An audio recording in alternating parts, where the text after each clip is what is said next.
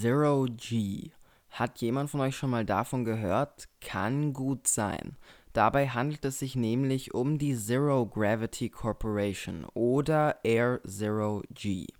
Diese beiden Unternehmen besitzen Flugzeuge, mit denen man Parabelflüge unternehmen kann.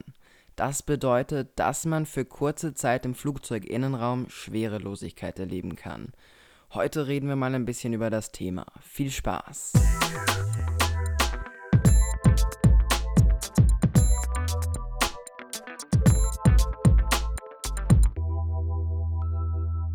Ein Parabelflug, so nennt man es, wenn man für kurze Zeit im Flugzeug schwerelos ist. Natürlich werden Parabelflüge nicht mit irgendwelchen Verkehrsmaschinen mit Hunderten von Passagieren durchgeführt. Das wäre auch ziemlich komisch. Stellt euch mal vor, ihr sitzt gerade entspannt in einer Boeing 747 von Lufthansa von Frankfurt nach San Francisco und plötzlich fliegt ihr fast senkrecht nach oben und kurz darauf wieder ebenso steil nach unten. Das wäre nicht gerade so fein. Deshalb wird so etwas auch nicht bei einem normalen Linienflug durchgeführt, sondern bei speziellen Flügen, eben bei Parabelflügen. Bei denen sind die Flugzeuge innen fast völlig leer.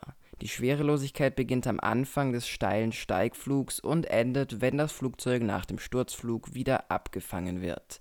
Aber schauen wir uns das mal genauer an.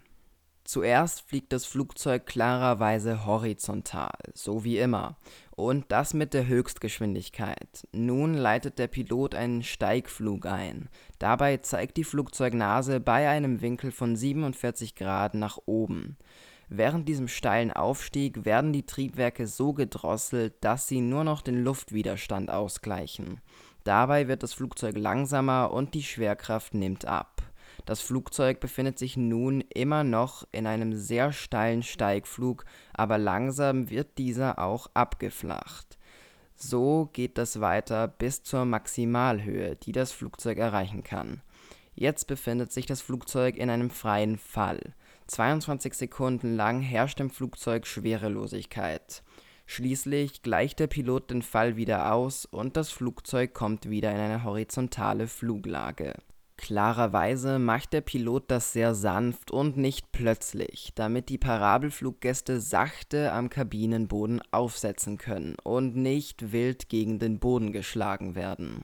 Diese Manöver werden bis zu 30 Mal durchgeführt. Zwischen diesen haben die Passagiere in etwa zwei Minuten Pause im Horizontalflug. Solche Flüge werden viel zu wissenschaftlichen Zwecken gemacht zum Beispiel die European Space Agency kurz ESA und die National Aeronautics and Space Administration kurz NASA führen Parabelflüge durch. Die ESA mit einem Airbus A300 und die NASA mit einer Douglas DC-9. Aber auch normale Personen, die nichts mit Raumfahrt zu tun haben, können bei Air Zero G an einem Parabelflug teilnehmen das kostet halt eine ganze Menge Geld. Genau 6.900 Euro. Air Zero G führt in etwa sechs Parabelflüge pro Jahr durch. Diese Parabelflüge finden mit einem Airbus A310 statt, und zwar von Bordeaux aus. Auch in den USA kann man Parabelflüge unternehmen, bei der Zero Gravity Corporation. Dort werden die Flüge mit drei verschiedenen Flugzeugen gemacht, nämlich mit einer Boeing 727, einem Airbus A300 und einer Boeing KC-135 der NASA. Die Flüge dort kosten etwas mehr als die bei Air Zero G zurück in Europa und zwar 8200 US-Dollar, das sind in etwa 8500 Euro. Parabelflüge können eigentlich mit jedem Flugzeug geflogen werden, sowohl mit Verkehrsflugzeugen als auch mit Leichtflugzeugen und Segelflugzeugen. Dann wiederum bei Verkehrsmaschinen mit vielen Typen. Nur auf zwei Sachen ist da zu schauen. Erstens müssen die Flugzeuge stabil genug sein, dass sie so stark belastende Manöver aushalten. Zweitens muss ihr Innenraum genug Platz bieten, um Experimente durchzuführen. Ein Airbus A380 hätte sicherlich genug Platz, aber ich bin mir nicht ganz so sicher, ob er auch stabil genug ist. Bei dem Airbus A300 und dem Airbus A310 sieht man, dass diese recht breit gebaut sind. Innen ist somit viel Platz. Wer einmal in einem leeren Airbus A310 gestanden ist, weiß das.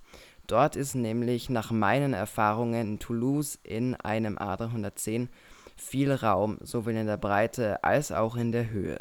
Er wirkt auch sehr stabil und deshalb eignet sich dieser auch ganz gut für Parabelflüge. Gut.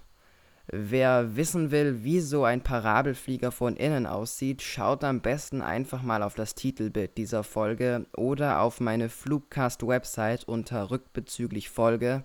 Dort gibt es Informationen und Medien zu fast jeder Episode. Wie immer, alle Fragen bitte an flugcast.gmail.com und nun bis bald und tschüss.